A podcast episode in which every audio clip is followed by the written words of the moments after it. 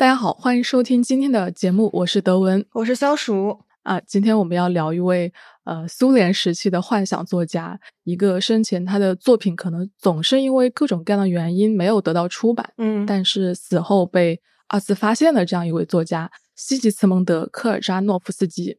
嗯，我们待会儿聊天的时候，这个这个名字可以可以缩略写一下吗？科尔扎是吗？缩科尔扎是呃，然后今天我们是。很开心可以邀请到科尔扎诺夫斯基小说中文版的策划、写小说的黎瑶老师跟我们一起来。先请黎瑶老师来跟大家打个招呼吧。大家好，我是黎瑶。其实您的小说那个那个山小烤残篇，我在豆瓣上标记了很久的想读。然后当时那个呃编辑跟我说说这个总策划是黎瑶老师的时候，我就说啊，这是我 是我知道那个黎瑶老师吗？没想到真的是。谢谢谢谢。大家可以听一下，就是黎瑶老师为什么会来。策划这一套书哈，然后啊，但是在这个之前呢，因为我想大部分的听众可能都对科尔扎这个人并不是很熟悉。那科尔扎是出生于一八八七年，死于一九五零年，他是在基辅出生的，然后人生的后半部分其实都是在莫斯科度过的。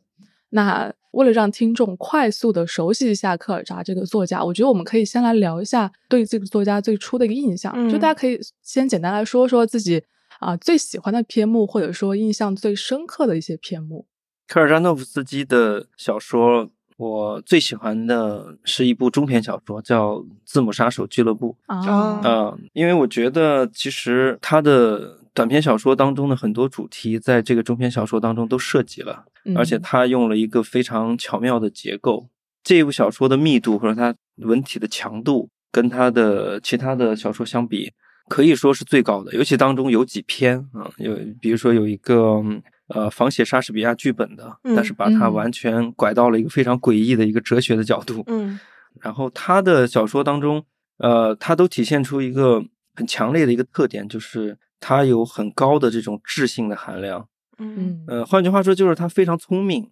他也不会去掩饰，就是掩饰这一点。啊，他不是刻意炫耀，但他也绝对不会去掩饰这点，他不会很低调的去处理这些这些问题，所以他在每一个问题上，他几乎都会穷尽人的脑力，这点他很有意思，他这个其实挺现代主义的，像这样的作家，对，呃，在他那个年代，一般我们并不是太多见，嗯。嗯，人感觉很像莱姆，我觉得读他的小说必须慢慢的读，是是，因为这个。字母杀手俱乐部，它其实相当于是一个融合了很多短篇故事的这样一个中篇嘛。就这个俱乐部里面的人，他们可能每次聚会的时候，会不同的人去讲一个他自己想写的故事嘛，但是不会把它写出来。嗯，所以它也是一个，你既可以把这些。单独的短片就是独立去看，然后呢，也可以把所有的短片就串起来。嗯，是是是，我是经常会把它跟那个卡尔维诺的那个啊，对那个啊，如果在冬夜一个旅人，是的，是的，对，我会把他们俩去比较。对，呃，当然他比那个小说要早得多，要早可能半个世纪。对，嗯嗯。哦，我是第一次读那个科尔扎嘛，然后就是对对俄国作家的一个。错误的刻板印象就是觉得他们可能大部分是比较大部头的呀。然后我自己是一个就是在阅读长篇上没有太大的耐心的一个人，所以我其实就一直不太读。但是所以这次读那个科尔扎，他就给我一个蛮新鲜的一种体验吧。但是又有又有某种熟悉感，就是我读他的书的最大的感觉是，就是诡异，而且并不是那么好读，主题和内容上都涉及那个。呃，哲学方面的思考嘛，就是很多篇目它都给人一种虚无而且绝望的感觉，就是读读完了，我说实话有一点 emo。然后这种感觉，我觉得我在另外一个中国作家身上可以找到某种相似的气质，就是韩松老师。就是对我觉得韩松老师他的作品，他的作品也和那个虚无感有很深的那种亲近嘛，而且他们两个都在那个评论家那个地方被拿来说像那个卡夫卡。不过科尔扎好像是到三九年才第一次读到卡夫卡，然后另外一个感觉就是觉得他很喜欢玩那个语言和思想游戏，就像李奥老师刚才说的那样，比如说他呃一些 what if，就比如角色成为真实的人物会怎么样，然后如果思想不想进入世界而只想待在世界观里面怎么样，诸如此类，就我觉得这些都还挺迷人的。嗯嗯，对，就是他经常会描绘那种。从一种日常的状态滑向一种非日常的那种状态，这可能就是那种诡异感的来源。嗯而且因为他的作品其实非就是涉及到很多，比如说政治上、呃哲学上，甚至语言上面的东西。对，嗯所以他的就是像大家说的，他的作品其实密度非常的大，嗯，就是能让你很轻松看的篇目其实并不多。对对是，我我自己在看这套书的时候，因为我最最先看的是《不知情大街》那一本嘛，嗯其实这一本总体来说算是他的作品里面比较好读的的了。哦，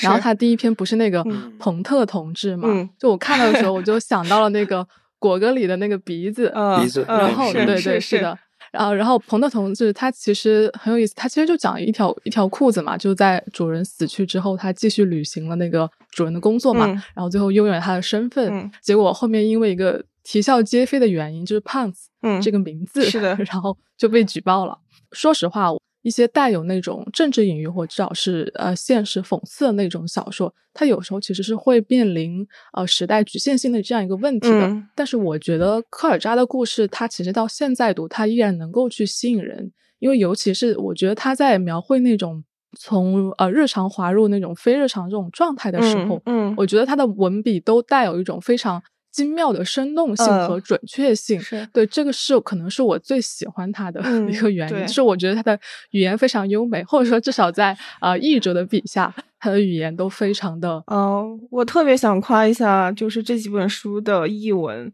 而且嗯。我注意到这几本书的译者老师，应该他们都是有呃写诗的这样子的一个背景的，所以我、嗯。我就想起来以前有一个我的编辑朋友跟我说，他说他说诗人往往呃如果他做翻译的话，也也会是非常好的翻译，我觉得这个是一个印证吧。嗯，是而且科尔扎诺夫斯基他本身也是一个诗人，诗人可能更能理解，就是在他的这个叙事作品当中的各种比较奇特的语言现象吧。呃，也许我们在看一些普通的小说的时候，不太会看到有人会那样使用语言是的，嗯。啊、对对，但而且诗人可能更容易理解一些。是，而且因为科尔扎本嗯身他喜欢去对语言进行这种游戏性的探索嘛，就是像如果大家去读《不知情大街》的话，可能随便翻两篇，就像刚才说那个，他把思想进行一个人格化，嗯对，或者说呃，上帝死了，历史的一页这种呃，其实在现在已经是一种隐喻式的表达，嗯然后科尔扎就会呃剥离这种隐喻去讨论这个。呃语言本身就是上帝他真的死了，然后历史真的翻了一页，嗯这样一种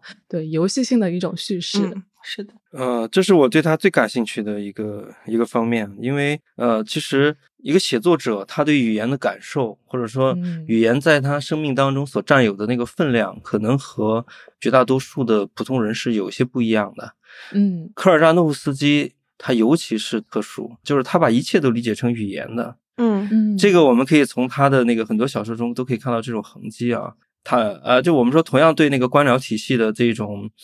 这种抵抗也好，这种反叛也好，嗯我们看卡夫卡的时候，对吧？卡夫卡的象征，嗯呃，他就会可能对大多数读者来讲就更容易接受一些。嗯呃，就比如说城堡的这样的一个一个象征，但是在这个科尔扎诺夫斯基这里，他把它完全变形成语言的。我记得特别清楚，就是我自己也非常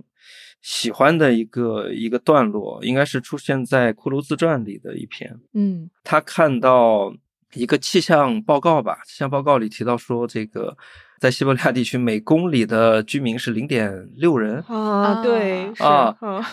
对，然后他就就这个词，他就开始讨论什么是零点六人，就是一种被嗯严、严重剥削的一个不完整的人。然后他会想象这个人是不是像一张纸一样薄。然后其实他他就是从这样一个语言当中，他就理解到就是人是怎么样被规划、被嗯管理、被统治。嗯是嗯所以他对语言的这种力量的感受，对每一个词语的这种力量的感受，呃，都是非常有意思的，都是非常，我觉得是非常本质的。对，嗯，刚才举这个例子，其实它其实相当于是用语言把一种逻辑上呃不现实的或者说不存在的东西，把它当做一个存在性的事物写出来了。因为可能对他来说，就是语言当中的所有现象都是有它的，嗯都是都是实存的，都是有它的真实性的。嗯嗯嗯，嗯。对，那呃，其实对于这样一位作家，我们现在给他最大的描述嘛，就是他是一个被划掉的大师嘛。然后嗯科尔扎他，因为他其实生前只发表过几篇作品吧，然后他的大部分作品都是死后被发表出来的，嗯嗯、都是因为各种各样的原因啦。嗯，那其实在这里我们就可以先来简单的说一下科尔扎这个生平啊。其实我觉得也是非常非常坎坷的一生，他的作品。科尔扎诺夫斯基他的他的人生，尤其他作为作家的整个的人生，确实是不太顺利啊。嗯，呃，他其实是一个天才式的人物，这一点是呃毋庸置疑的，因为他非常的博学，他也是一个有藏书癖的这种作家，而且。涉及各个方面，比如说除了文学之外，比如说哲学的、物理的、化学的，另外他也会好几种语言，呃，然后他在戏剧方面也有很高的造诣，这些东西在他的呃这些叙事作品、这些小说当中，其实都是可以看得出来的。嗯，是的，是啊，但是他年轻的时候肯定也是满怀抱负啊，然后从从基辅来到莫斯科啊，然后他在莫斯科期间。其实也没有放弃过发表的努力，嗯，他确实也有那么零星的一些东西发表，但都不是小说，然后都是呃戏剧评论啊、散文啊，就是这样的这样的一些，对他来说可能是相对次要的这种文体的，嗯，也有就是非常接近于发表的，嗯，啊，我记得好像其其中有一个就是那个杂志原来给他回了一封信说要发表他，但是。结果后来那个杂志都没了，那个杂志被被被关掉了。我记得，反正就是对非常坎坷，也是那个时代的一个很荒谬的，但是呃挺可悲的一个现象吧。他也是让我想起，就是跟他同时代的另外一个苏联的作家，呃，就是波尔加科夫。嗯嗯，他们俩有非常相似的地方，但是也有不同。因为波尔加科夫实际上他在青年时代很早他就得到认可了。嗯，呃，波尔加科夫的。后来就是完全就是成为抽屉文学不能再发表的那个那个过程，实际上是在他年轻时代已经成名了之后，嗯，然后后来后来对，因为他的他遭遇审查，然后因为他坚持要写那些可能。我记得高尔基有过一个评价，他说这类作家写的是不合时宜的东西嘛，啊，可能就是是啊，可能直接给他的出版生涯给画上了一个句号。对对对，所以波尔加科夫是之后他不能再说，但是科尔扎就比他还要惨得多，就是科尔扎从来也没有能够去出版他的作品，他实际上最后留下的手稿有差不多三千多页，嗯，但是对这些小说的手稿就有三千多页，但是都没有能够出版，嗯嗯。一直到他在五零年代死去，但是他的死也是非常有戏剧性的。他最后的这个生病，还有最后死亡的这个过程，可能对很多写作者来讲都会是一个很大的刺激啊！我对《字母杀手俱乐部》的这个喜爱，其实也是因为他完全贴合了科尔扎诺夫斯基的人生。对，科尔扎他最后死的时候是在，他是得的那种病。就是，嗯，他自己感觉到自己的语言能力在慢慢的丧失，嗯，然后，呃，很多词语他开始一个一个的就想不起来了，就好像被删除了一样，就像《字母杀手俱乐部》那些写过的作品，然后被被丢进壁炉里烧掉一样。嗯，在他最后生命的最后阶段，然后就是他想要读普希金的诗，但是发现自己一个都读不出来了，他只能反复的反复的念到普希金的名字，嗯然后后来非常的痛苦，后没有多久他就去世了。嗯，科尔扎的。作品一直到上世纪的八十年，在苏联，然后由一个基金会然后整理出版，呃，也就是说，距离他去世过了三十几年。这个在我印象当中，应该是和布尔加科夫的那个《大师和玛格丽特》差不多，也是同时。因为那个时候可能在当时那个最严酷的时代过去之后啊，然后有过这么一段时间，就是大家就开始去挖掘，然后去去寻找，就是在之前。被埋没、被掩盖的这些作家的作品，所以他们都差不多是那个时代又被人找出来。然后直到这个世纪初，这个世纪的头一个十年吧，有了英文版之后，其实它就引起了一定的反响。我就差不多是在那个时候吧，二零一二年、二零一三年的时候，哦，呃，读到了科尔扎诺夫斯基，然后从那个时候开始，我就希望能够去出版他的作品。嗯嗯，我我觉得听李瑶老师说，我都开始。渐渐沉默了，就 是是渐渐失语，就感觉很对对，就是感觉很唏嘘。因为对于一个作家来说，他的一生都没有得到认可，但是就是他没有停止过去写这些东西。嗯，而且他的主题是非常丰富多样的。是我我记应该是高尔基也评判过他的作品，嗯，也是说大概是说他的东西不太适合，对，不太适合现在的工人阶级去阅读。对对，那个高尔基他当时是。就是我看到他在一封回信里面说，他说在我们这个时代，我们正在创造一种新的哲学，这种哲学它建立在行动上，而不是沉思上，然后建立在现实上，而不是话语上。然后他接着就说，他说因此我认为公民科尔扎洛夫斯基的作品几乎找不到出版商。啊，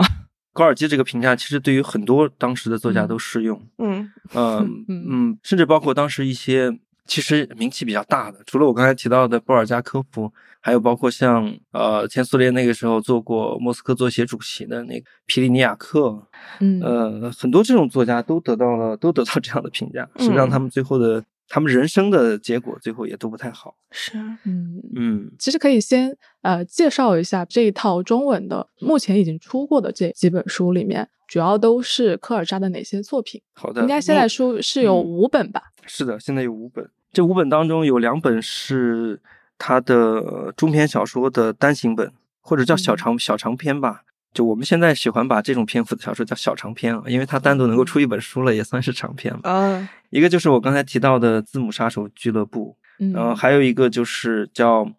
呃穆肖森男爵归来。其实这个穆肖森男爵其实就是。呃，我们以前有另外一个译名，可能大家更熟悉一点，叫敏敏西豪森男爵，应该是啊，嗯，就是对，但是我们的译者认为，就是说，其实他的读音更接近于这个穆肖森，就是在德语传统当中非常著名的一个故事，就是吹牛大王的这个吹牛男爵的这个故事，嗯，呃，然后科尔扎就是把它做了一个变形，把它放在现代的一个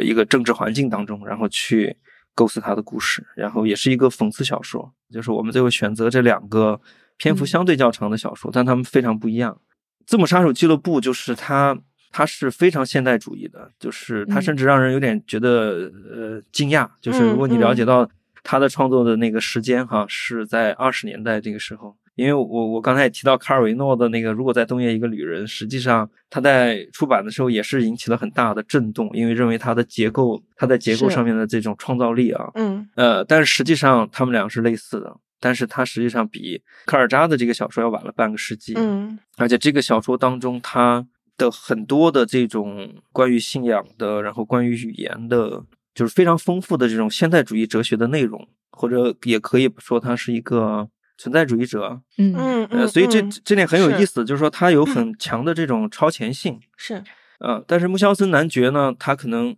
呃，他当然也讨论哲学问题，但还有很多是，呃，跟他那个时代更加有关的一些政治话题。然后另外就是，就是穆肖森男爵，他他是一个去承接整个东欧的这个幻想主义文学的传统的这么一个小说，所以这两个小说从文体上就是它会有一个这样的区别。另外还有三本都是他的那个短篇小说集，嗯，对，一个就是最新出的这个《不知情大街》，嗯，之前还有一本叫《未来记忆》，对对，还有一本叫《骷髅自传》，对，总共就是这五本。这小说的名字都都非常有意思啊，我觉得都是能够让人印象比较深刻的这种标题，就是嗯，还蛮怪诞的，都是对，蛮怪的。其实比如像刚才说的《不知情大街》嘛，就是它会总体来说。比较好读，稍微轻松一点。然后你看，去像未来记忆啊，就更加呃怎么说科幻一点的。然后当当然，它里面也讨论到了非常多跟存在啊，或者说是呃梦境啊，就是这样这样的一些东西。呃，像里面有一个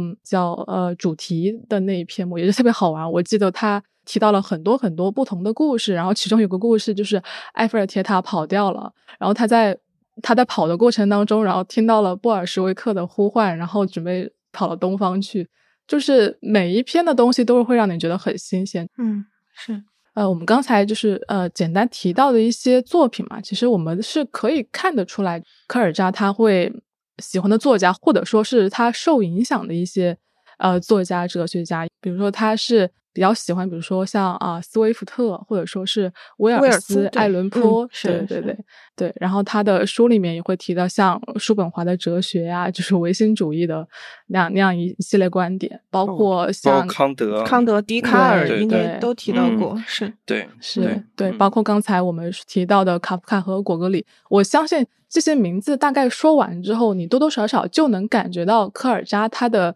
呃，写作方向或者说他的写作风格是什么样子的，对吧？嗯，然后以及就是他作为一个呃苏联时期的作家，我们可以继续去讨论他作品当中，比比如说是否有承接一些传统的苏俄文学的元素。我我其实特别喜欢看这几本书的那个注释，因为我觉得可以了解到当时一些苏联生活的边角料。他应该是在那个未来记忆里面写到。呃，写到了一个什么表格，然后下面的注释就是有写，他说啊，当时的苏维埃公民在去呃上学或者申请入党、找工作的时候，他就不需要填写一九一七年革命之前的经历。然后呢，为了避免有犯罪的嫌疑，他们经常需要在填写这个表格的时候去杜撰自己的过去，而且可能在每次问卷调查的时候，你都要记得你之前写过什么东西。嗯，是是是，就虚构一下自己的记忆嘛。嗯，表格这种东西它非常的。有意思啊，就就我们可以想象一下那个表格，它就有点像，它就有点像把那个就像一个监狱，它它把那些文字然后都 关在里面去。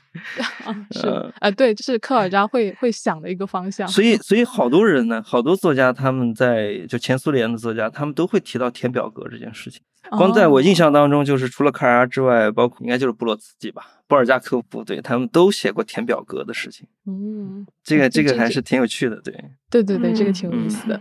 呃，在科尔扎的作品里面也有一些就是跟呃非常科幻向的那种题材嘛，就是这次我们会主要想去聊一下呃那个字母杀手俱乐部里面的第三次聚会，对我单独挑了一个短片出来，然后以及未来记忆，先说一下未来记忆吧，对吧？这个因为它很明显是受到了威尔斯那个时间机器的嘛，我觉得它可以算是受到他的启发，也可以说是一次回应吧。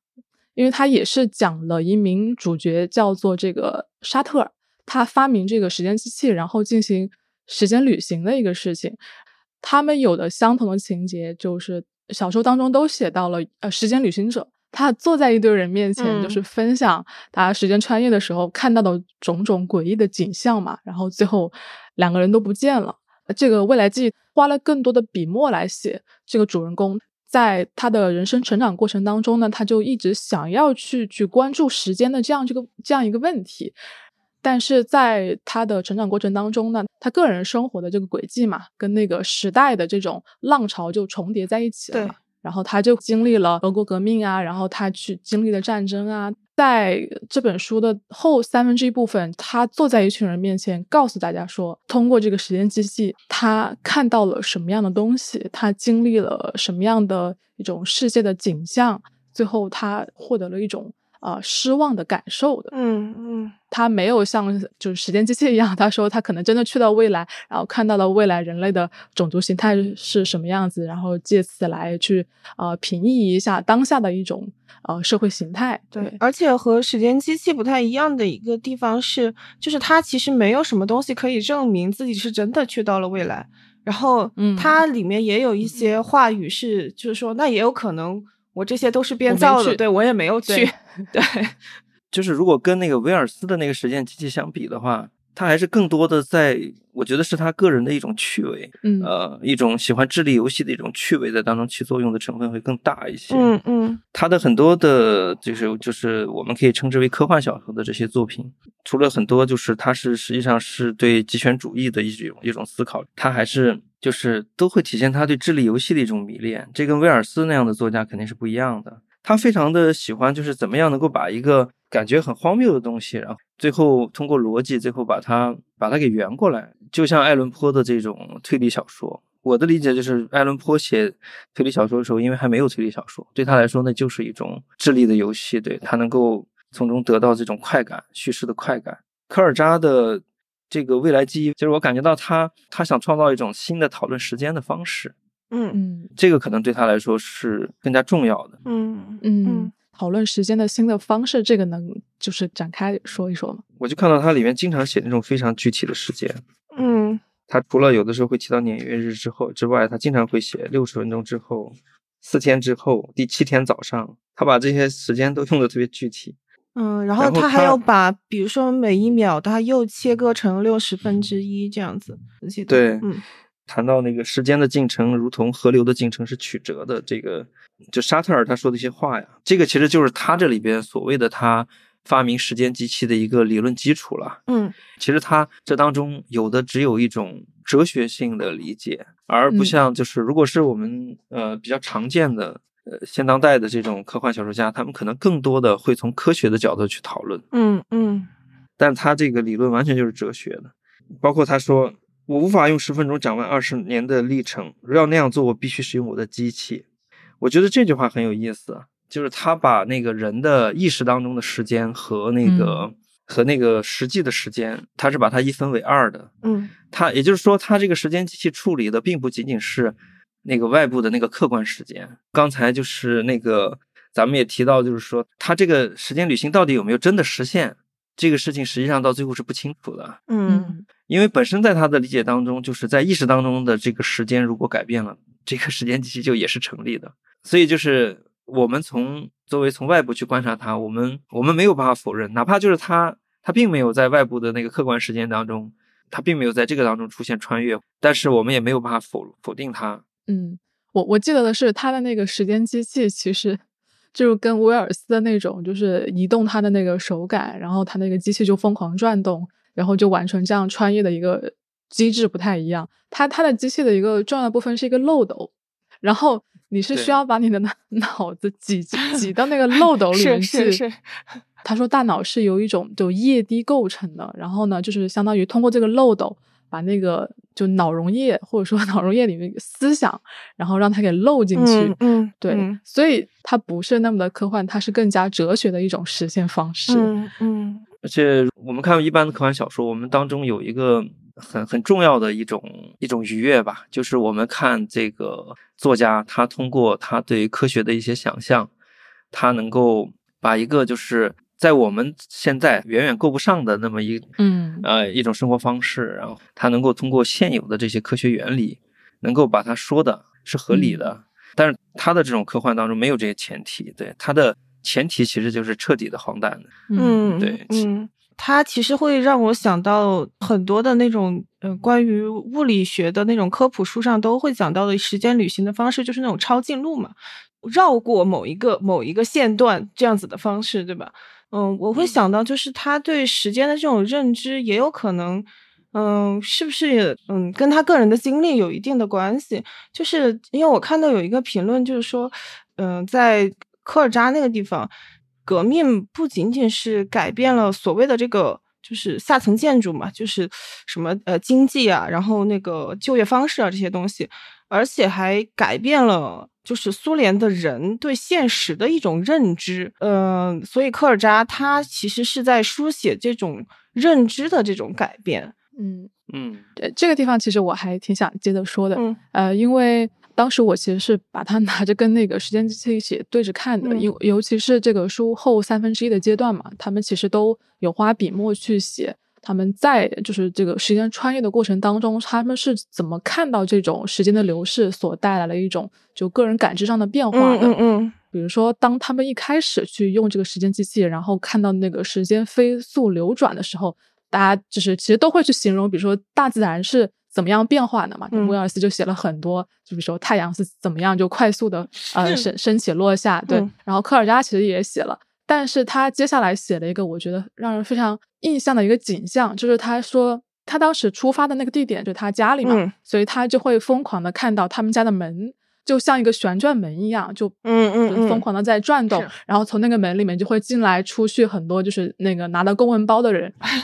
嗯，然后就他就开始描述这个人。他会非常慌乱的出来，然后又又冲回去，又消失在门外，然后又冲回来，就好像在跟那个房间里的电灯赛跑一样。这个人的这种这种景象是一种可怜人的怪异的断驳式的生活节奏。嗯，对我我觉得他描述的这个点非常的有意思。呃，就是虽然他描述的是在那种时间的快速流逝下的一种非常奇怪的断点式的。好像是一个人的生活不再是连续的了，而是离散的了。但是我觉得也可以看作是啊某种特异现实下的一种真实的感受。就算我们现在不坐在 就不坐在时间机器上，你也会对他描述的这种所谓的断驳式的生活节奏有那种感同身受吧？嗯，是。就我们经常说到，就是那种离散感，一般都是就是流亡作家会有的，但是他。在自己的 土地上，就是写出了这种离散感。简而言之，其实就是嗯，变得不那么认识自己了吧？然后或者是自我有一种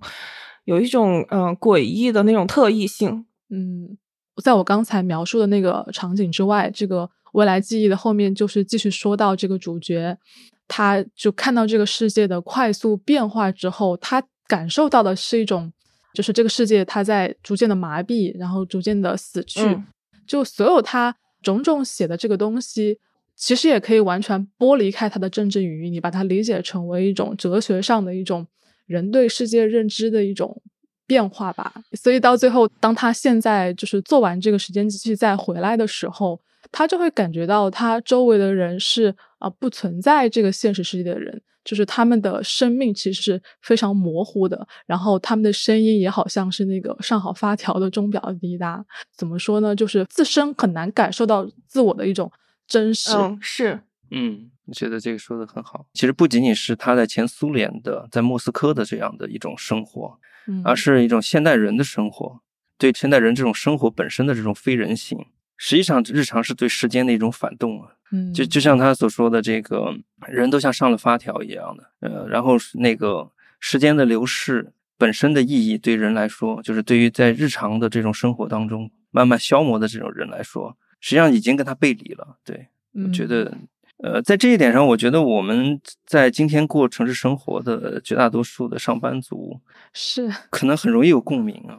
对对对，是是是，对，嗯，对，这也是我觉得，就是看科尔扎，很多时候你会觉得他好像写的是，比如说是跟呃苏联的那种政治环境有关系的，但是他其实是写出来一种现代生活的通性的。对，尤其是他经常写的人都有一种丧尸感，就是僵尸感。对，当然也是那种丧失感，就是被剥夺感的那种丧失感。对，就是呃，所以我会觉得他的很多小说其实都是在写那种我和自我之间的那种裂缝的那种感觉。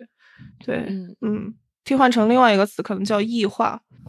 对，异化，对，就是是是这个黑格尔这个意义上的异化。他肯定也是，他肯定也读过黑格尔啊。他其实对这所有这些主题、所有这些问题，呃，他都不缺乏他的思考。就是一些比较重要的这些现代性的问题，他都不缺缺乏他的思考。他本身应该也是有这个意识，就是他不会只局限于对他当时所处这个时代、这个环境的批判。同样的一个，我想起来就是另外一个前苏联作家叫普拉东诺夫，他也是有类似这种这种地方吧。他的小说也都是跟前苏联时代就看上去都是都是在那个时代背景之下的，实际上他最后都会把它谈到就是人的本质上去。嗯，我们刚才提到的那个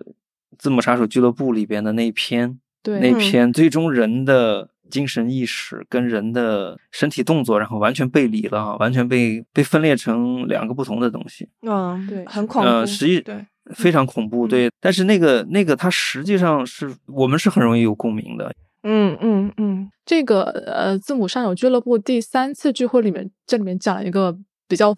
反乌托邦气质的啊，这个故事，它确实就更承接了我们刚才说的人的这样一种异化，而且这是一种被动的行为。它的故事情节其实放到今天来看，非常的简单。他说的就是有一个科学家，他发现了一种可以分离。你的呃大脑思维和神经系统，尤其是控制肌肉的这一块神经系统之间的关系。是，而且这一批呃噬菌体，它首先是用于呃精神病患者，然后就把他们转变成为了就是精神病可以被控制，然后他们可以去从事从事劳动生产。最后呢，就被广泛的去运用，让这个全世界的人都变成了少被少部分统治者。所去能够去承接的一个呃工具，然后多数的人呢，他们就是被一个中央的机器给控制，然后去从事一些劳动生产。我记得当时书里面讲了一句话，这就是他就说那个时候人就完全等同于就是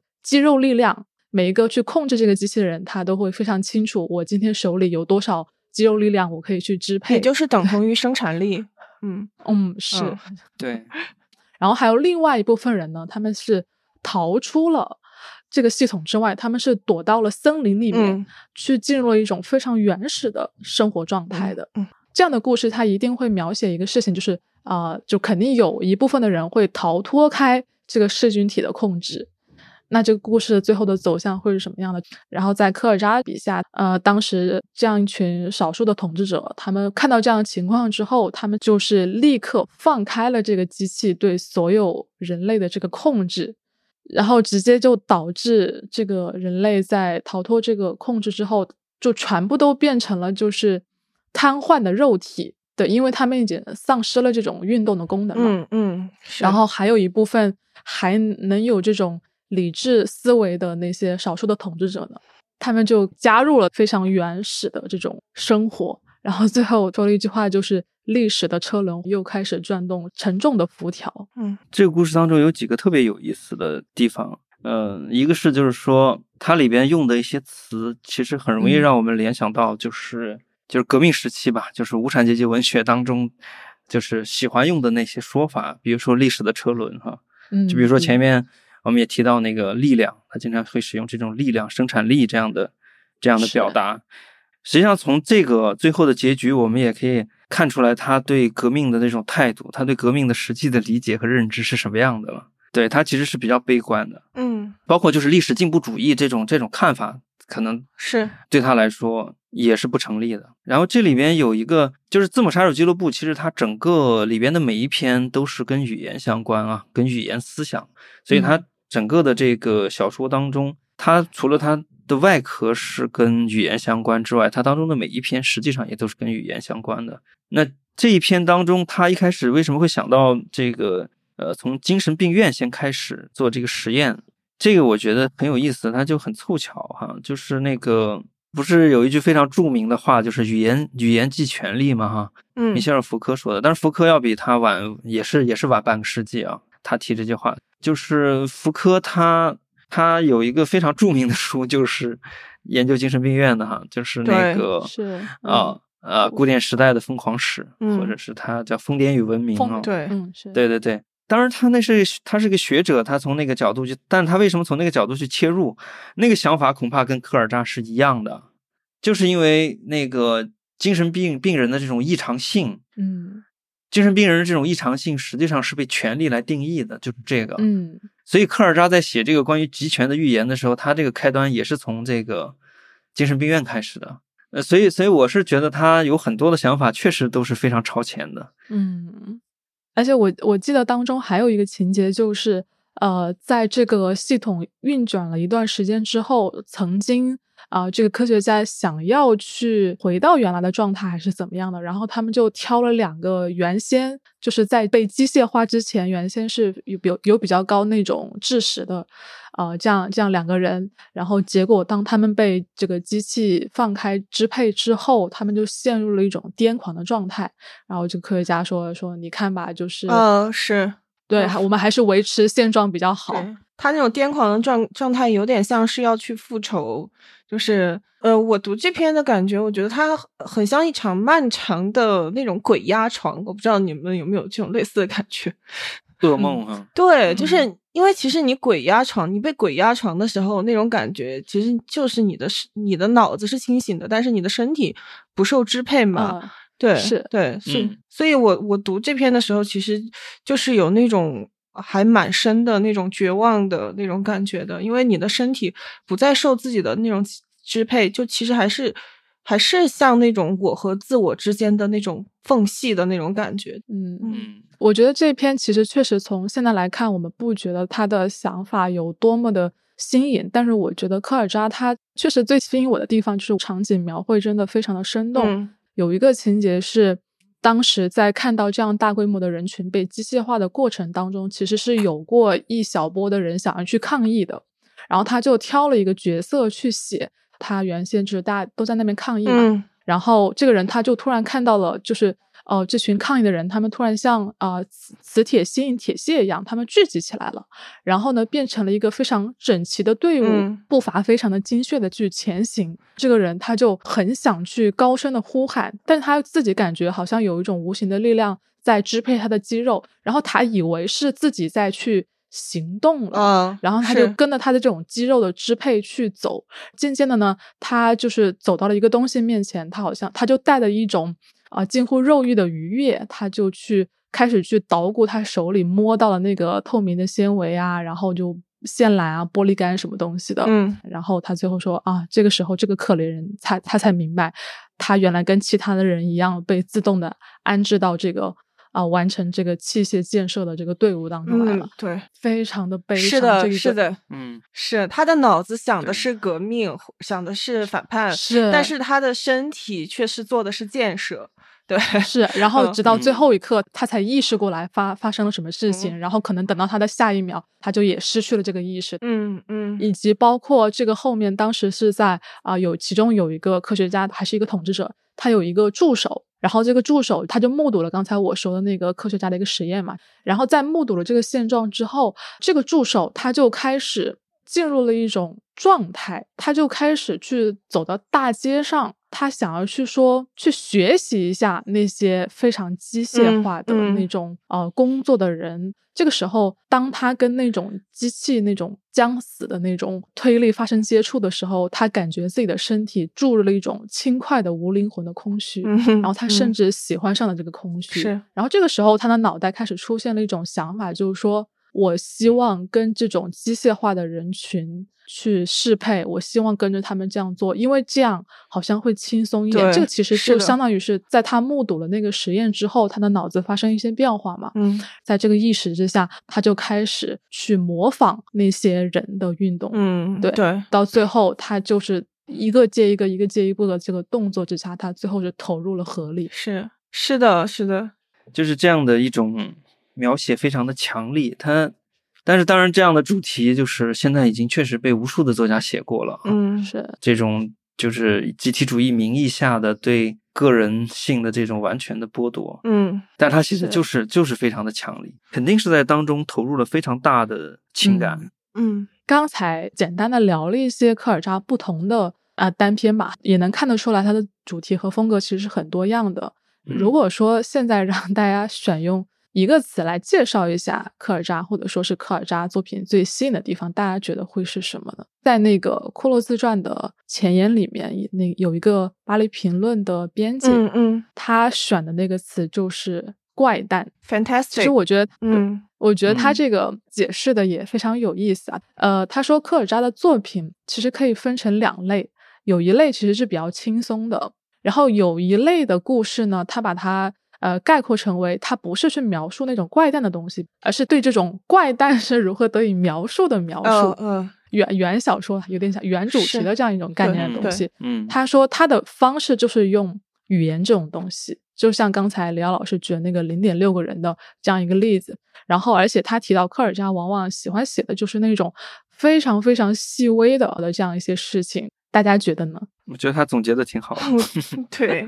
对，但是我我如果让我去总结的话，我会提另外一个词，就是讽刺。嗯呃，因为我觉得他的讽刺是无所不在的，在他的那个所有的作品当中，他是我觉得是这种讽刺传统的一个继承者吧。而且讽刺就是我们今天提到这个跟科幻有关的这个主题哈，提的比较多。讽刺我觉得本身也是科幻最初的一个来源，就像。就是那个叫詹姆斯·港恩，他编那个《科幻之路》啊，《科幻之路》里边一开始的比较早的一些都是讽刺小说。实际上，哈，从刘禅的到那个谁，到那个斯威夫特的，其实这些都是讽刺小说。科尔扎前面我们提到国格里，然后提到他喜欢斯威夫特，然后尤其是国格里，呃，因为国格里就代表着那个。俄语，甚至可能就是东欧的那种讽刺文学的那种传统。嗯嗯，在科尔扎的小说里边，他把这个特点用的特别的充分，而且用的非常的华丽。嗯嗯，就是我看到另外一篇评论，就说那个科尔扎的文学偶像是呃霍夫曼、斯威夫特还有坡嘛。然后这个作者总结说，其实是民俗学家、讽刺作家和哥特式浪漫主义作家。对，然后嗯，然后这个作者他接着说，他说他的那种高度的现代主义其实是一种高度的浪漫主义的衍生。嗯，他认为科尔扎完全跳过了现实主义，直接从十八世纪的感伤主义的文字游戏走向了某种。本体怀疑论和原小说的迷宫，这也是为什么他在呃一九八九年在西呃在西方出版的时候会被贴上那个俄罗斯博尔赫斯的这样子的一个标签。哦，对，这个人说的特别好，这这这个回头我也要找一下看看这篇文章，我觉得他说的特别好。嗯，我觉得刚才说说讽刺，我就想到了他写的那个支线那一篇，嗯，就是写写那个主人公进入了一个梦境，然后在这个梦境里面看到了各种呃奇奇怪怪的东西，嗯，比如说里面有一个。呃，乌托邦批发商叫托马斯·摩尔，然后呃，还有什么噩梦重工业是吧？我觉得这个真的特别妙，因为他说噩梦是一定会会成真的，就是就是美梦会让你觉得它是不真实的，它是一种假象，但是噩梦是可以被生活更好的童话吸收掉的。所以我们就是要搞一个重工业去制造大量的噩梦啊！怎么这么会写？就是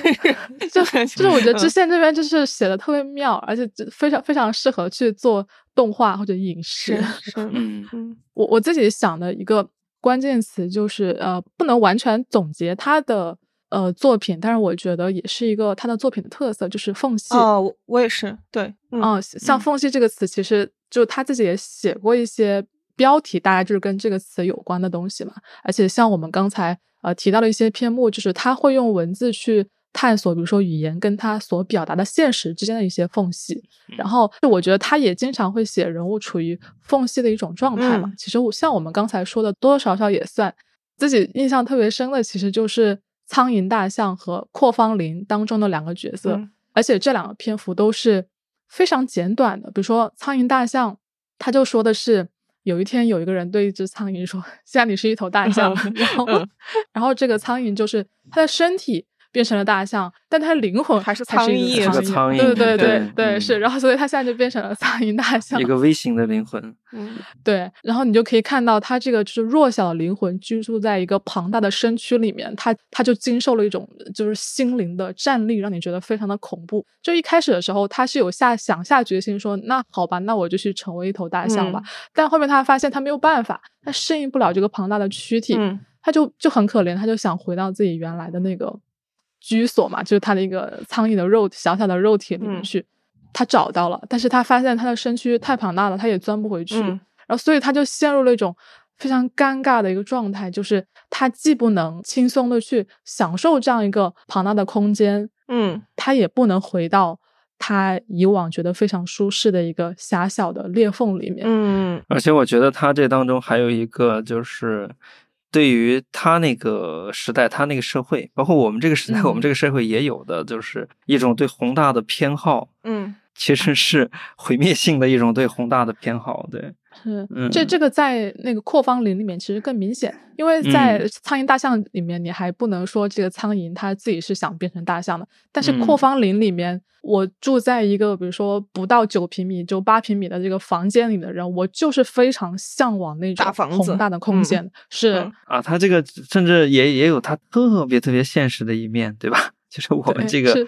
呃很多很多就是生活空间越来越逼仄了，很多人都有这种感受。而且他还会经常有人来审查你的房间是不是真的只有这么大，因为你只能住这么大的地方。是是啊，就被分配的嘛。嗯，他们在俄国好像就是那个时候就是经常，包括后来苏联，包括之前俄国都有。但大家记得那个陀思妥耶夫斯基的那个那个《罪与罚》里边，他写他写这个这个呃拉斯科尔尼科夫他住的那个房子，他说与其说是一个房间，不如说是一个柜子。嗯，对，非常压抑的一个地方。所以这个主角当别人跟他说我这扩房林可以扩到你房间的时候，他当然是非常欣喜的，因为他一下子就把所有都涂完了，然后。结果他发现他没有涂天花板，对，然后他的房间就变成了一个 棺材一样的地方。是，第一天的时候他还是很还是很开心的，结果后面他的房间可能变成了像就是无限的旷野一样的一个坟墓一样的地方，然后。他整个人的，他的肉体和灵魂都在这个地方迷失了，呈现了一个巨大的缝隙嘛？对，对他最后最后就是发出了一声非常恐怖的尖叫。对，最后的结尾特别好，他就描写他那一声嚎叫哈。对，他说的是一个迷失的将死之人在荒野里呼喊是徒劳的，就这况且也太迟了，但是他喊出来是。就这篇会让我想到很多那种，比如说对北京的那种小胡同的房子进行改造的那种行为，你知道吗？比如说你去网上搜那种视频，很多都是九平米的房间，是，然后他要对这个空间进行非常巨大的这种嗯利用吧。但是实际上，你你你还是会感觉，就是你看完了之后，心酸。对你还是会觉得你你要利用好每一每一个呃空气，你知道吧？就是是每一块空气，是这样子的一种 感觉。其实际上还是很逼仄，但它其实有点不太一样的东西。它其实写到是，你在这个故事的文本语境里，你是可以追求无限的空间的，但是最终是你自己无法承受这个东西。嗯嗯，就是德文刚刚提到的这种缝隙感，我觉得。我在那个《骷髅自传》里面也体会比较深，就是那个《骷髅自传》，它有好多好多层的这种裂缝。就首先是那个生和死之间的裂缝，因为它其实讲的是一个记者，他住进了一个空房间嘛，而且这个记者他还有两个名字，我和我的另外一个身份之间有一个裂缝，对吧？然后这个房间呢，它之前是属于一个死者，然后他在这个。房间里面发现了这个死者写给他的信，然后死者就开始讲述他自己的故事，呃，但是呢，你很难说他讲的那部分故事是一个完完全全还活着的一个状态下会发现发发生的故事，因为他几乎是在陈述一种丧失的一个状态，就是，嗯，这个讲述人呢，他感觉不到什么感情。然后他告诉他的这个这个读者说：“呃，我只需要你有一种极其罕见的品质，你得是一个完全活着的人。”然后这个地方实际上他就是通过这种缝隙在向你发问：那什么样子的状态是完全活着的呢？嗯哦，然后还有他有另外一个细节让我觉得非常有共感的，是他对那种。嗯，高度近视眼所看到的世界的 描述，对，因为他他，我记得他在不止一篇文章里面，嗯，包括那个《库洛斯传》里面，其实也提到就是高度近视这个事情。在《骷髅自传》里面，在在一具丧尸的呃自白里面，他是这么说的：他说，对我来说，百分之五十五的阳光形同虚设。然后接着他会发问：那擦掉灰尘的同时，如果擦掉空间会怎么样？对，因为这个事情也是我想过的一个事情，因为，呃，就别人给我拿一个东西给我看的时候，如果我不戴眼镜的时候，我经常会有一种感觉，就是我们不不处在同一个时空或者是同一个世界，因为那个人他好像好像跟你隔着一个东西，而且是一种什么感觉？是你好像被某种更清晰的世界给排除出去了，好像是你被擦掉了的那种感觉。对，嗯，我能我能体会你说的这个感觉。对，因为我就是一个高度近视。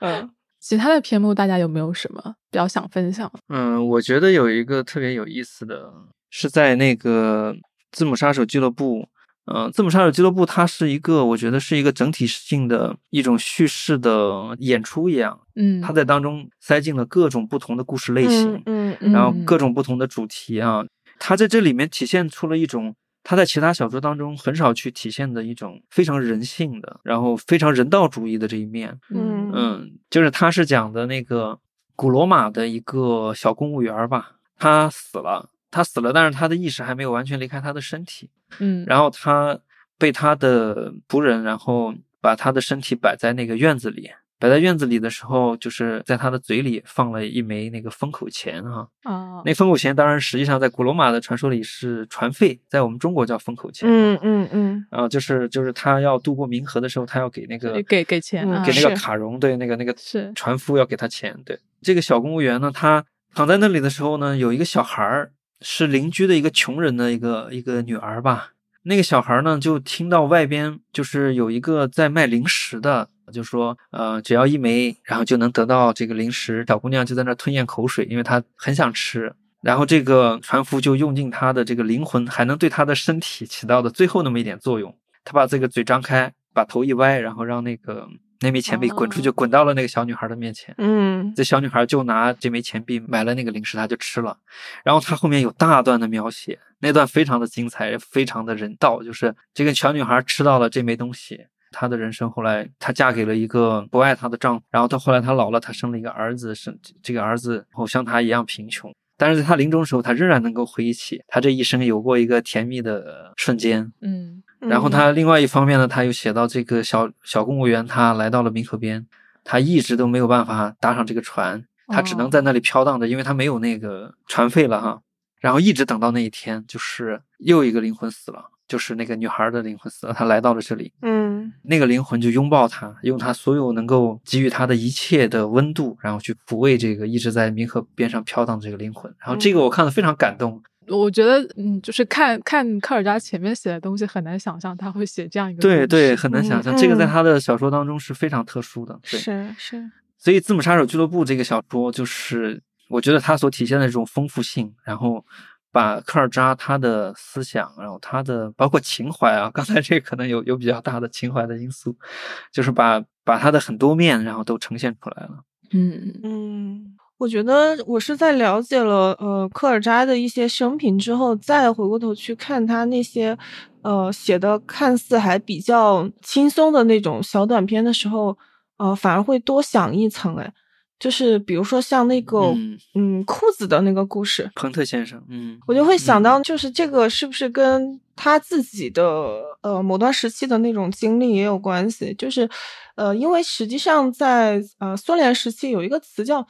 就社会寄生虫嘛，就是假如说你、嗯你不工作的话，实际上是理论上讲你是违法的，就是你必须工作。你不能够浪费这个就是社会的资源和那个生产力嘛，对吧？所以，嗯呃，实际上科尔扎他到那个莫斯科之后，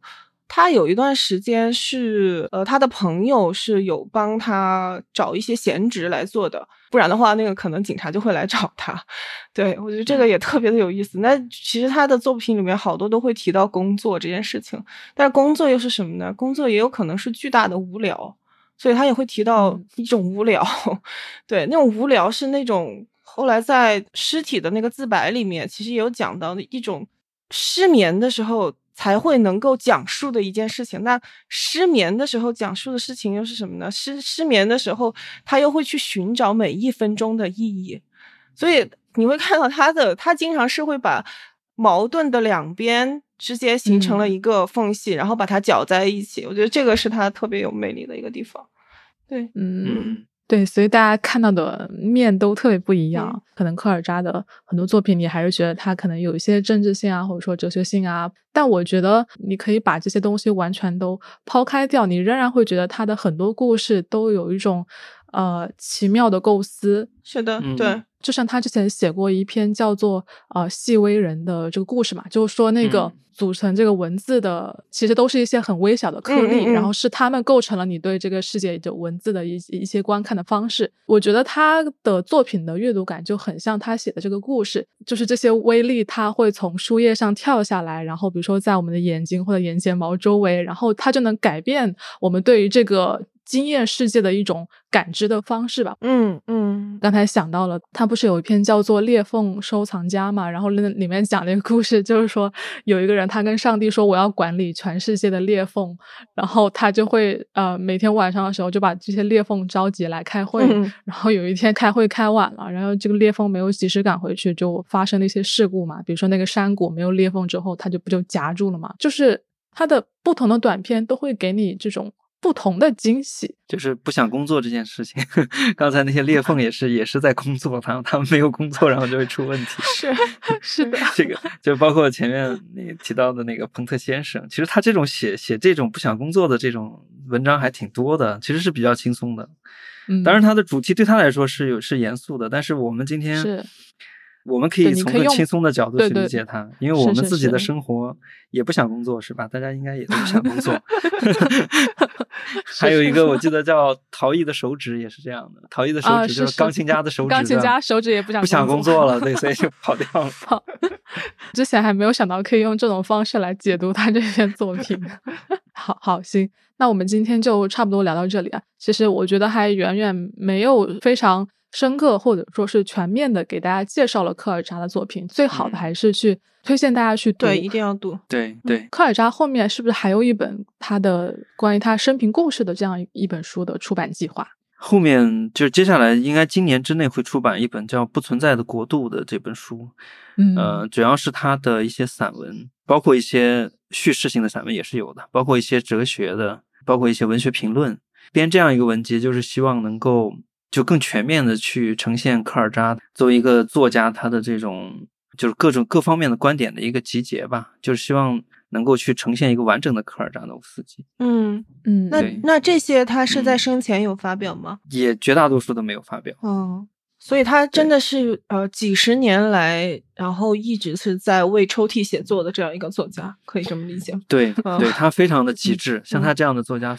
很少。对，嗯，那也希望就是之前没有了解过科尔扎的听众，可以通过我们这期节目去开始认识，然后开始阅读科尔扎。嗯，嗯那也欢迎大家，就是如果听这期节目的时候有什么想法，可以在评论区跟我们互动一下。嗯嗯，我觉得科尔扎是一个嗯非常的适合长线阅读的作家。对，是。嗯对，行，那我们今天的节目就到这里，然后非常感谢李瑶老师。嗯，谢谢谢李瑶老师。嗯嗯，那我们这期节目就到这里结束，好，大家下期再见。下期再拜拜见，拜拜。嗯，再见，拜拜。嗯